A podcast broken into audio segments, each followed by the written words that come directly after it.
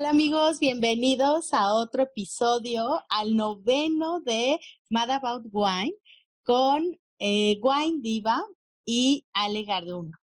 Always change, but we'll remember this as it is today in time. We both know you won't be mine. Amigos de Mad About Wine, pues hoy tenemos un tema súper interesante que les han estado escribiendo a Wine Diva sobre vinos naturales. Y yo no conozco a una persona que sepa más de este tema, que es Natalia López, aparte que tiene, bueno, yo eh, hemos hecho algunas cosas juntas y me encanta, me encanta Natalia siempre como es tan fácil cómo haces el mundo del vino para que lo entendamos los mortales. Entonces, pues platícanos un poco primero sobre ti. ¿De dónde? A ver, ¿por qué te apasionaste por este mundo del vino, Natalia? Pues yo soy de la Ciudad de México. Mis primeros estudios son química en alimentos. Estudié en la UNAM y ahí me apasionó principalmente el tema de los sentidos y la percepción.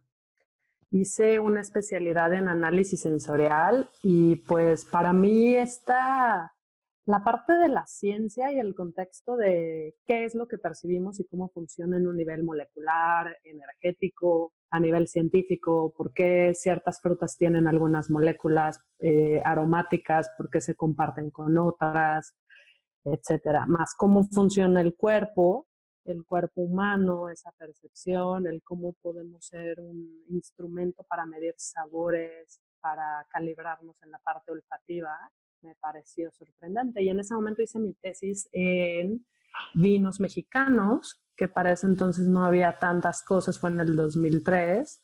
Eh, de igual forma tomé por ahí un curso corto, fue mi primer acercamiento hacia el tema de vinos. Y, mm, y, también hice mi tesis sobre metodologías para catar el café. Y ahí fue donde como me, digamos, me clavé o me empecé a interesar en toda esta parte de cómo catamos colectivamente y cómo funcionan nuestros sentidos, qué los diferencia cuando catamos, pero que también compartimos en nuestra experiencia eh, en una forma general. Y pues de ahí eh, conocí a mi primer enólogo, que era quien estaba dando el curso. Yo creo que muchos de los que nos están escuchando lo conocerán. Jesús Díez. Estuve en una cata con él y él también es químico de la UNAM y había hecho su maestría en, en España y pues me inspiró mucho el, esta combinación entre alguien con un conocimiento científico enseñando y compartiendo de vino, porque pues es justamente la versión como a mí, como yo me he acercado al tema de vinos. Entonces, de ahí apliqué para una maestría y tuve la oportunidad de irme a estudiar al extranjero con una maestría en enología, viticultura y terruño en Francia, España, Italia, Portugal, y pues fue una experiencia increíble, conocer ahí de primera mano de, desde la cosmovisión de cada uno de los diferentes países, lo que para ellos significa ser vino, como, pues sí, este, estar ahí con 16 nacionalidades diferentes, aprendiendo sobre vino, compartiendo con gente de Sudáfrica, de China, de la India, eh, etcétera, una versión muy, pues, inolvidable para acercarse, para el tema del vino en sus inicios felicidades, qué padre. Ahora veo por qué este, Ale estaba tan insistente en que te invitáramos a hablar de este tema, que nos han preguntado muchísimo. Me da mucho gusto que estés aquí con nosotros acompañándonos. Este, Natalia tiene un proyecto que se llama El Garambullo, pero les vamos a platicar un poquito más adelante. Pero quiero hacerte la pregunta estelar, Natalia. A ver, ¿qué son los vinos naturales? Ok, ¿qué son los vinos naturales? Eh, en una forma muy simple, si tuviéramos que contestarlo así en un minutito, eh, tendríamos que estar hablando sobre, bueno, empezar por distinguir eh, la viticultura de la enología. Entonces, una forma es cómo crecemos la uva y el tipo de viticultura que se tiene en el campo. Y otra es cómo procesamos la uva, es decir, cómo hacemos la transformación, eh, la fermentación y qué tipo de enología es la que estamos llevando en cava. Entonces, en una forma muy simple, los vinos naturales son aquellos vinos que elaboramos eh, a partir de fermentación natural, es decir, utilizando las levaduras naturales que se encuentran en, en el medio ambiente, en las cáscaras de las uvas. También cada bodega empieza a tener su propia ecología a nivel microbiología. Entonces, digamos, mi bodega no va a ser igual a la del vecino, aun si estamos en la misma zona de San Miguel de Allende. Yo tengo mi propia microbiología. Entonces, es el uso de esa microbiología natural para la transformación de los azúcares en el alcohol en una primera etapa. Entonces ahí estamos hablando de un término que sería vinos de fermentación natural. Pero hacer vinos naturales implica un poco más que eso. Hacer vinos naturales implica el, el no uso de ningún tipo de aditivo para hacer correcciones, ni de acidez, ni de taninos, ni de enzimas. Eh, toda la versión de cómo estamos haciendo la extracción es controlada a través de una temperatura y estamos respetando las características naturales de la uva y de su terruño, es decir, la acidez como vino de acuerdo a esa cosecha, los taninos como están presentes en esa uva, sin estar modificando para encontrar lo que un enólogo podría considerar pues una uva más balanceada o un vino más balanceado.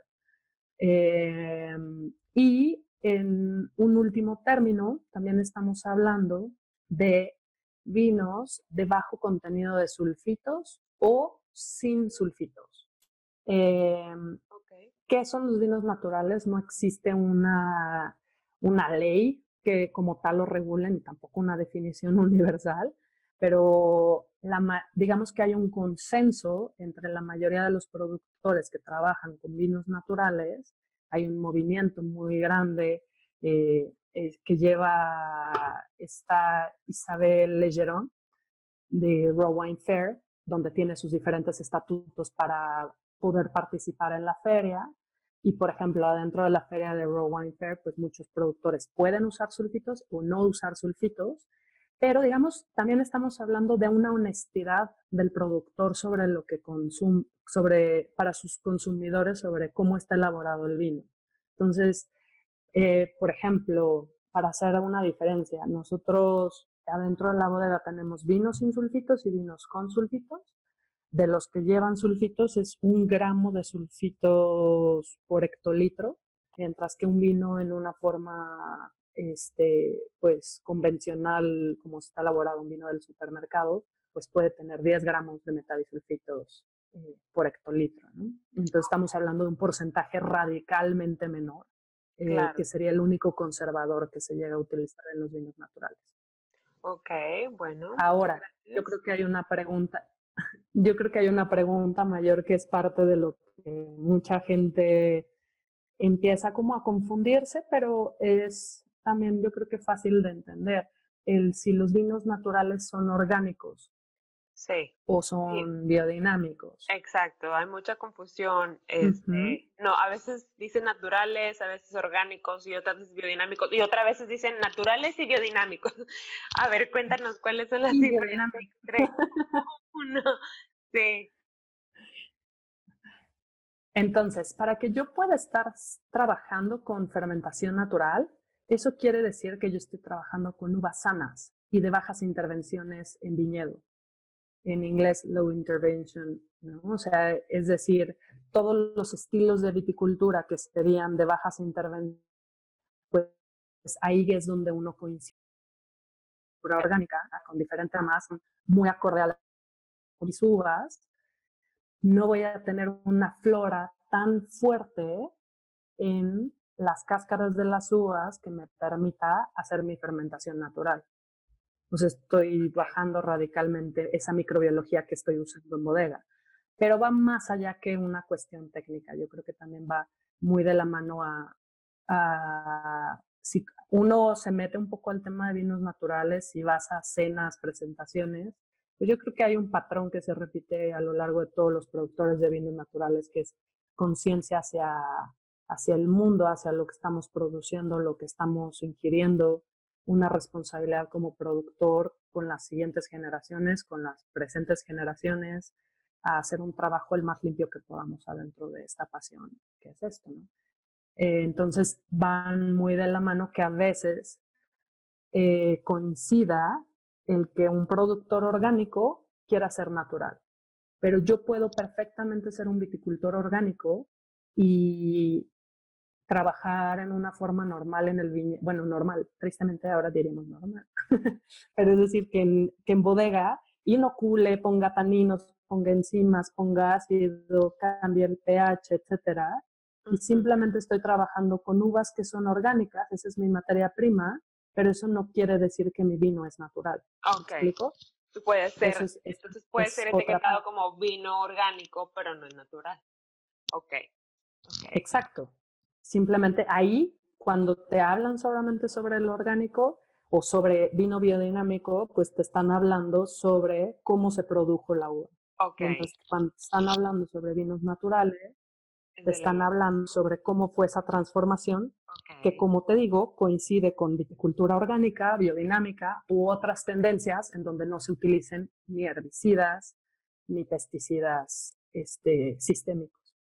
Ok, bueno, creo que ya nos, está quedando un poquito más claro, ¿no? Sí, lo explicaste muy bien, Natalia, muchas gracias. Pero a ver, entonces, cuéntanos, cuéntanos, este, yo sé que Ale ya te ha entrevistado otras veces, este, ya has platicado con ella de tu proyecto, el Garambullo Cava, que están en Instagram como arroba el eh, guion bajo, garambullo, guion bajo cava, para que lo sigan por ahí. Pero a ver, platícanos, yo estoy muy curiosa, Ale, ya lo has visitado. Ya lo has visitado. Sí, y es una belleza, de verdad, se los recomiendo. Estoy esperando qué vamos a hacer este año, Natalia. Ay, sí. Ya sé. Pero ya, plantamos la próxima semana. Ah, muy bien. Ya nos va a llegar la planta para planta. Ah, bueno, me parece perfecto. Yo quiero estar en esto. Les cuento un poquito. Pues sí, yo lo he seguido ahí por Instagram y lo he visto en pues los videos de Ale, pero a ver, cuéntanos, Natalia, cuéntanos de este proyecto. Pues el proyecto eh, tiene, es reciente, tiene dos años, pero podríamos decir que para nosotros, los que lo trabajamos, que somos Branco y yo, pues el proyecto tiene mucho más tiempo que eso, ¿no? Es el resultado de 10 años a 15 años de estar metidos en el tema del vino. Es una pequeña cava de vinificación que decidimos abrir aquí en San Miguel de Allende. Por lo pronto nosotros no contamos con un terreno propio para poder hacer nuestra plantación y haber arrancado todo, pero afortunadamente contamos con acceso para comprar uva de muy buena calidad y muchas veces eh, manejada por nosotros en las consultorías que hacemos, o rentando el viñedo, o haciendo diferentes tipos de tratos con los productores, ¿no? Pero sí cuidamos de la uva que, que estamos adquiriendo, este, sabemos muy bien pues el cómo fue tratada, etcétera. Entonces compramos uva de, este, de San Miguel de Allende, también hemos trabajado uva de Querétaro, de la zona de Dolores, en un año trabajamos algo de Zacatecas, porque pues Cava el Garambullo, además de ser una bodega de vinos, eh, para nosotros es también un espacio de experimentación adentro de la zona eh, centro de México. Como consultores y profesores en el ámbito en el que estamos desarrollándonos en los últimos siete años, pues nos es muy interesante realmente llevar en esta experimentación, entender cuál es la diferencia entre un terruño de Zacatecas, de la zona de Dolores, de San Miguel de Allende y poder ver esas diferencias, eh, sobre todo en vinos como los trabajamos nosotros, ¿no? Donde podemos estar trabajando con la acidez natural de la uva, con la tanicidad natural. Entonces, pues nos parece relevante e interesante para el trabajo que hacemos por eso también elegimos el trabajo con diferentes zonas de viticultura. Es una cava, bueno, yo personalmente la amo, así es que como buen hijo no puedes hablar mal de tu hijo, ¿no? Pero yo digo que es una cava hermosa. Tenemos la fortuna de haber entrado en un espacio adentro de Hacienda La Romita, que fue un espacio que trabajó un italiano en su momento la construyó para hacer añejamiento de quesos y de, y de embutidos. Em, y también fue un rancho orgánico eh, que hacía mucho el trabajo de farm to table al, restaurante que tenía ahí, etcétera, Entonces, tenemos la fortuna de estar ocupando ese espacio para la vinificación. Es un espacio construido muy a la versión de pequeños productores europeos, que yo creo que es un formato que pocas veces vemos aquí en México entre las bodegas, ¿no? O sea, la mayoría de los proyectos son construidos este, en una visión pues, mucho más grande. Y, y pues eso yo creo que es también una de las cosas que ofrece mucho nuestro proyecto, esa visión de, de lo que de lo que son los pequeños productores, justamente países de origen donde se produce el vino. Y trabajamos todo con fermentación natural, estamos trabajando vino tinto, vino anaranjado, también trabajamos petilla natural, Tecnat, y este año trabajamos un poco de mistela, hicimos una mistela que estamos añejando al sol. Eh, y también ahí es un poco la idea de, de, pues ver hacia dónde puede ir ese estilo y muy abiertos a trabajar con diferentes estilos. También tenemos un viñedo que estamos recuperando, estuvo plantado hace como unos 15 años, pero pues se dejó de cultivar por, muchos, por mucho tiempo, entonces estamos haciendo recuperación de la tierra, regeneración, este, lo estamos trabajando con composta biodinámica, justamente lo vamos a llevar en biodinámica y orgánica, la parte de viticultura, y estamos por plantar las nuevas vides, lo que te decía, Ale, esta semana nos llegan ya un par de plantitas y empezaremos la nueva plantación. Nueva Ay, qué emoción, me encanta, me encanta ver así crecer a los proyectos y, y todo. Bueno, oye, y, ¿y, qué, ¿Y qué más? Y, por ejemplo, aquí en México, ¿qué tipo, qué bodegas, qué otros proyectos conoces que estén haciendo vino natural o ustedes por el momento son los únicos? No, no, no. Eh, afortunadamente hay muchos más y yo creo que cada vez la ola está creciendo. Eh, una cosa que me gustaría a mí también precisar, porque yo creo que mucha gente cree que esto es algo nuevo, como no lo habían escuchado, a veces se cree que es una tendencia nueva, ¿no? Es así como está de moda o así. Pero así es como se elaboró el vino por 7.850 años, ¿no? O sea, el vino siempre fue un vino natural, o sea, hasta que Pasteur descubre que son las levaduras quienes están haciendo esta transformación, pues es que surge la nueva versión enológica en donde en donde existen laboratorios que te venden diferentes cepas aisladas más fuertes de eh, saccharomyces y donde inoculas y taninos, etcétera. Pues, el vino natural por mucho tiempo, no por mucho tiempo, por toda la historia del mundo del vino, por 7.850 años, fue lo que se bebía. Y en el caso de México, pues por ejemplo está Dos Búhos aquí en San Miguel de Allende, está el proyecto de Tierra de Peña en Querétaro, está mm, eh, el proyecto de Octágono en el Vergel hacia la Sierra de León, está también Rancho Santa Marina, que colaboramos con ellos. Nosotros le hacemos el vino a Rancho Santa Marina, es una quesería y trabajamos uva y también parte de la uva la tenemos nosotros en nuestras mezclas. Eh, ¿Quién es más? Bueno, en el norte, en Baja California, hay una presencia muy grande, me imagino que tú lo has de conocer por allá en Estados Unidos, no sé si está presente, Vichy. Eh, es una bodega de Baja California. Eh, los vinos de Vichy. Está también el hijo de Hugo da Costa, está produciendo algo de vino natural, tengo entendido. También una de las hijas de Piojan sacó un vino natural también tengo entendido que eh, Henry Lurton también trabajó, él tiene dos añadas de vino anaranjado trabajado con vinos naturales. Entonces son bodegas que no todo lo están trabajando en vinos naturales, o sea, no son, no toda su línea, pero digamos que están explorando un poco ahí en esa parte y bodegas orgánicas y biodinámicas hay otras, ¿no? Pero digamos que hacia la parte de vinos naturales ahorita que me vengan así a la mente. Perdón si alguien me está escuchando y se me olvidó alguna, habrá que incluirla, pero más o menos un poco de los ejemplos de dónde pueden conseguir vinos naturales. Ay, no, pues súper interesante. Yo la verdad es que solo te tengo ubicada a ti, pero qué bueno que, que estén, que haya más bodegas que estén. Y yo, como dices, es regresar a lo normal. Lo normal es eso. Es, pues yo creo que vivimos en una época muy interesante, ¿no? O sea, estar eh, produciendo vinos en el 2019, personalmente yo lo veo como una, un hermoso trabajo, o sea, ser parte de un linaje muy largo de todos los productores que han existido en la humanidad, ¿no? O sea, el, el camino del vino es larguísimo. Y creo que tener la oportunidad de producir en este momento en donde tenemos herramientas eh, y conocimiento de microbiología que nos permite el trabajo de una, de una fermentación limpia.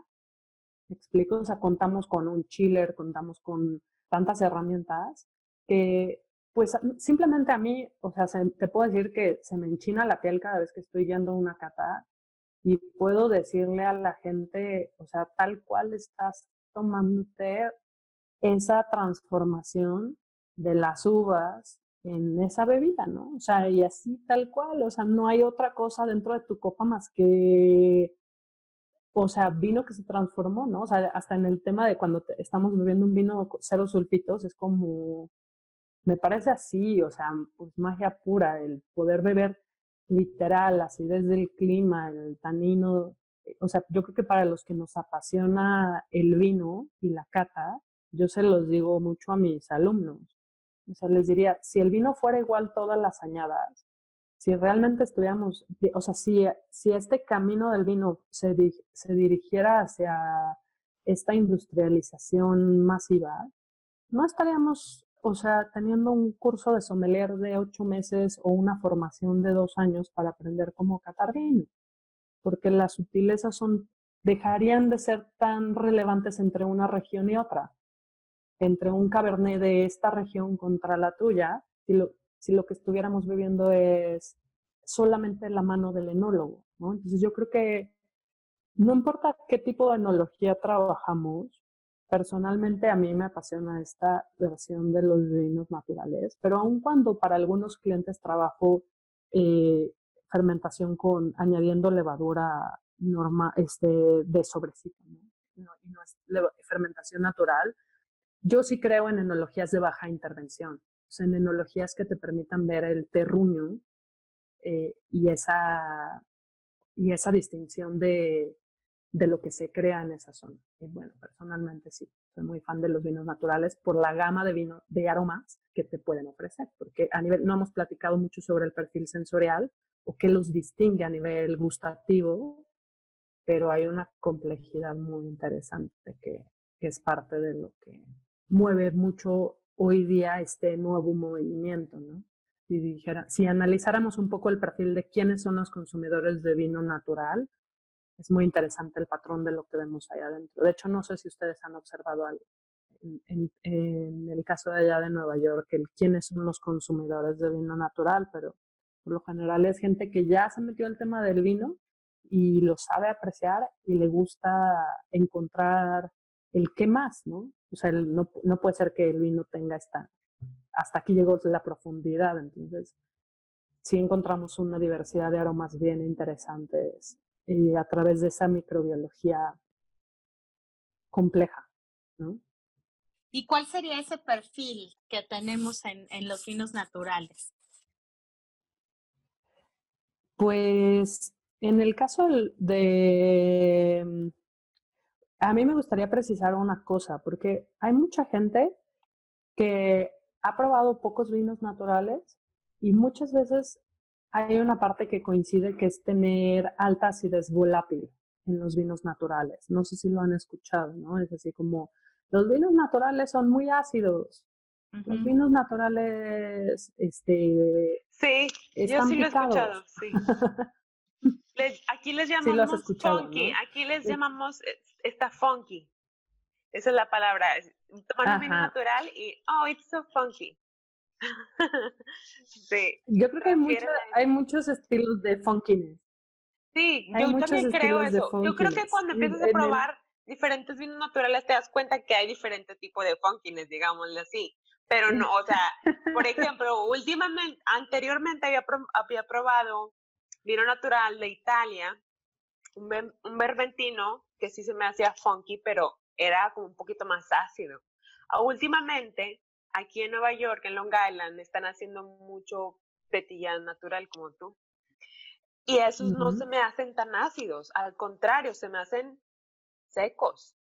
En el, en el aroma sí se me hace una cosa impresionante, pero cuando ya cuando los pruebas ya totalmente seco, o sea, muy diferente, no hay funkiness. bueno, pues eh, yo creo que esta parte es, es interesante, es, yo creo que es muy, para los que les gustan los vinos naturales, esta parte puede ser muy interesante entender el origen de esas ideas y para los nuevos consumidores también entender un poco las líneas. Entonces, bueno, empecemos por decir que el hecho de que yo produzca vinos naturales no quiere decir, o sea, bueno, el hecho de que alguien produzca vinos naturales no quiere decir que es un buen productor de vino per se. ¿Me explico? En los vinos naturales te vas a encontrar, como en cualquier vino, malos vinos y buenos vinos.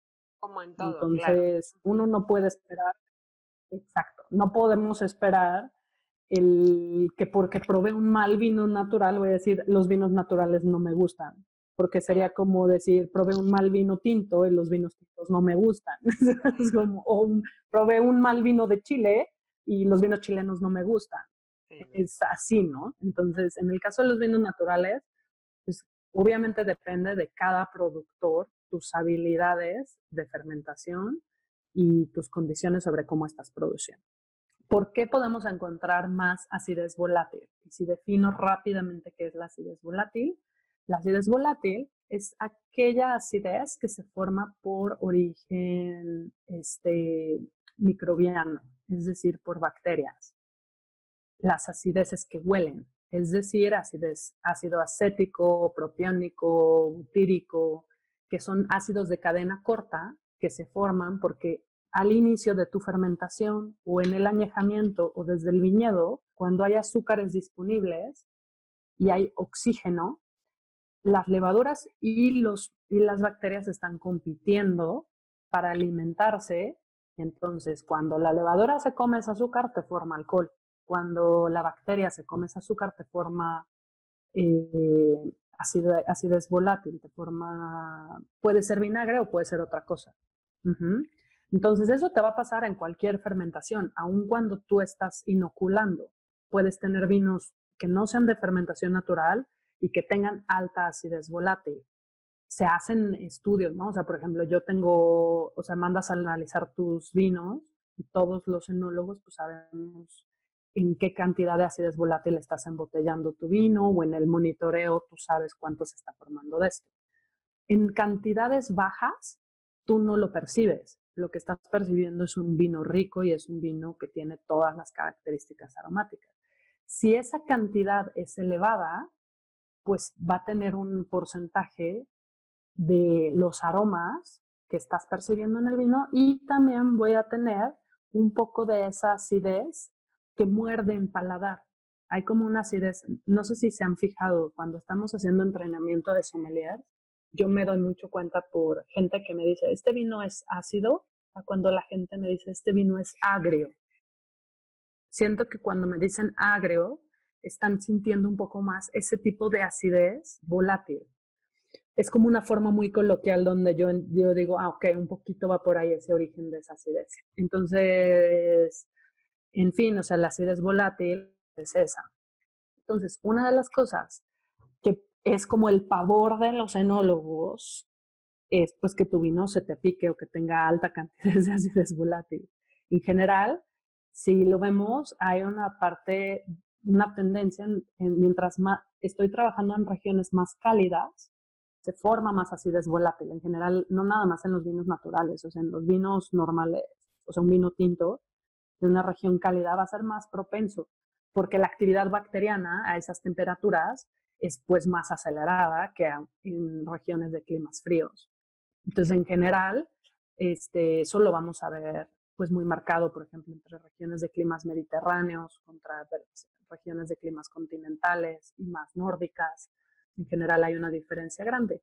Entonces, bueno, pues en el caso de los vinos naturales, eh, ahora sí, si lo precisamos, vamos a tener, yo diría, un espectro donde podemos estar catando y si se acostumbran a catar diferentes vinos, podrían decir, considero que esta gama es la gama de los vinos naturales de baja acidez volátil con una microbiología muy limpia o estoy probando un vino natural con una alta acidez volátil, siempre con un límite de lo aceptable.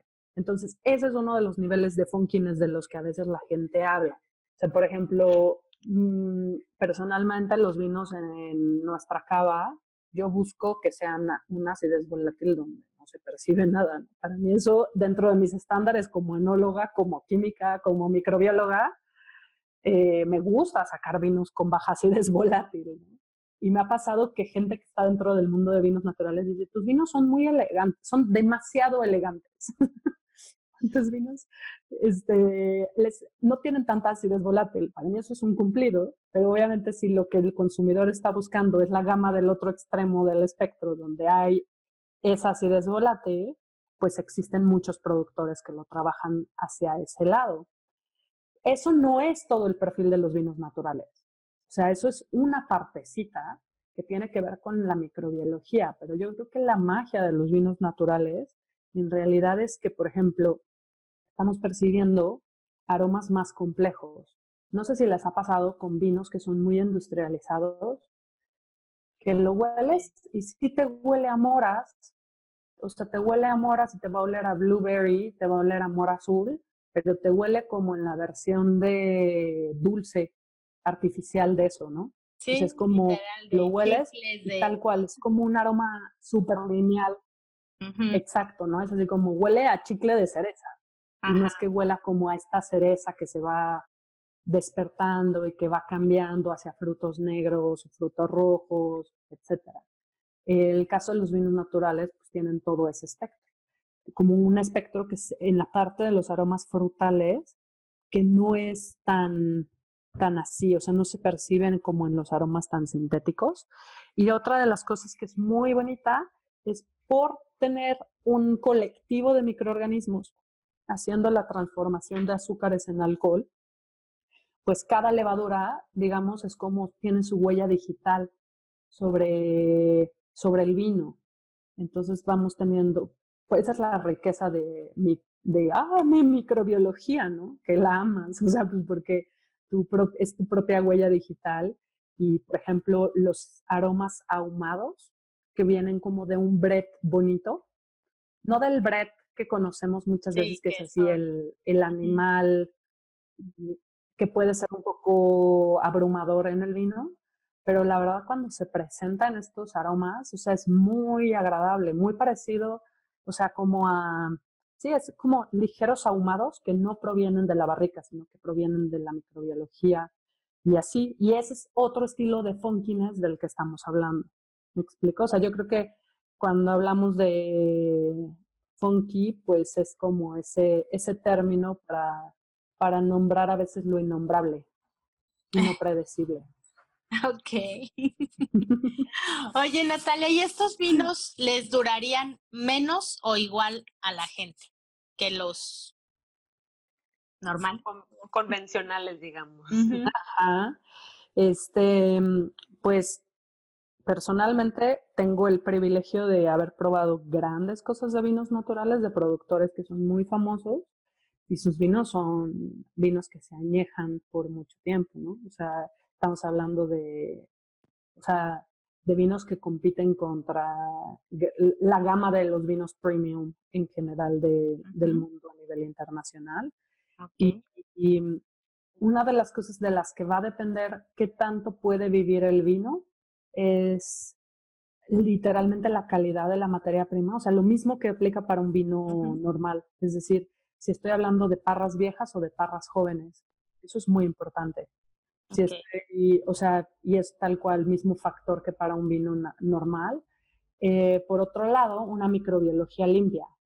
Porque si yo arranqué con niveles muy elevados de acidez volátil, de la que estoy hablando, Entonces, se va a desarrollar en botella y en los primeros tres años el vino se me va a ver avinagrado mucho más. ¿Me explico? Pero si yo estoy partiendo en, cuando yo estoy metiendo el vino a botella, logré sacar un vino con un perfil limpio, el vino tiene un potencial de, y una longevidad pues bastante similar a la que tendría un vino normal. Depende de su porcentaje de alcohol, depende del pH. El pH es algo de lo que se habla muy poco entre lenguaje sommelier muchas veces, pero el pH determina muchísimo sobre la longevidad de los vinos. Eh, no nada más la acidez gustativa, porque la acidez gustativa es muy relativa. La acidez gustativa me va a bajar si tengo azúcar residual, este, y, puede ser que sea muy elevada, pero si tenía algo de azúcar residual se está como neutralizando, etcétera. Realmente, pues al final, cuando uno saca un análisis, puedes decir qué tan estable es tu vino a nivel microbiológico. Y va a estar muy unido hacia los pHs en los que se encuentra y va a estar muy unido también hacia el porcentaje de alcohol. Claramente un vino que tiene 14% de alcohol tiene más potencial de longevidad que si estoy hablando de un vino de 12% de alcohol ligero, con uvas jóvenes. Entonces esa longevidad, si lo resumimos, sería microbiología limpia, potencial de microbiología estable adentro de botella y estar hablando de una buena calidad de materia prima dependiendo cuál es tu estilo de lo que produces. Yo tengo experiencia con, de los vinos que hemos producido nosotros, tenemos experiencia con vinos de 2012 como lo más antiguo aquí en México y están muy vivos, muy bonito, es una evolución muy linda. Mm, es linda, es linda. No se, no se fueron hacia la parte de estar picados. Mm, pues muy bien, súper interesante de verdad, Natalia. Todo, ahora sí que yo, yo creo que a todos nos quedó súper claro que todo lo que tenemos que saber, no todo lo que tenemos que saber, hay mucho más, podríamos estar platicando, yo creo que horas, horas y semanas, yo creo, porque es un tema muy interesante, pero si bien es, la gente está muy interesada en vinos naturales, sí. Quizás están empezando por moda, pero yo creo que es para, ya se llegó para, para quedarse, ¿no? Sobre todo hay un empuje muy bonito por parte de los chefs y de la parte de gastronomía, eh, porque va muy de la mano con el rescate de lo local, con el rescate de productos con esencia, eh, y va muy de la mano también con, por ejemplo, en panadería, el uso de trabajo de pan de masa madre, el trabajo de fermentados para la cocina, ¿no? O sea, por ejemplo, el sauerkraut, etcétera. Pues entonces el tema de los vinos naturales encaja muy bien con, con nuevas tendencias gastronómicas o viejas tendencias gastronómicas que se retoman. Así es, pues qué, qué bien.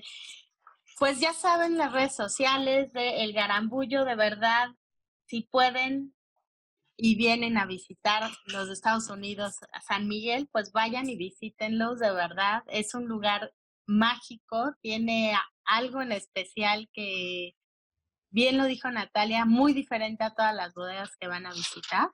Y realmente los vinos, pues no porque esté ella aquí, pero a mí me, gustaron bastante, la verdad. Y pues ya estoy esperando regresar a ese lugar tan mágico que tienes ahí en, en San Miguel de Allende. Sí, no dejes de visitarnos para que probemos varias cositas. Te puedo abrir un vino de los de 2012 para que pruebes. Sí, me faltó el, el anaranjado y, y el petnat, ¿no? Creo que ese no lo probaste. Sí, sí, sí, pues ya, ya tendremos que visitar. Y amiga, pues tienes que darte una visitada acá a México. Amiga, ¿eh? tengo que organizar ese viaje de verdad y definitivamente visitar el Garambullo Cava. La verdad que sí. Sí, sí, sí, sí.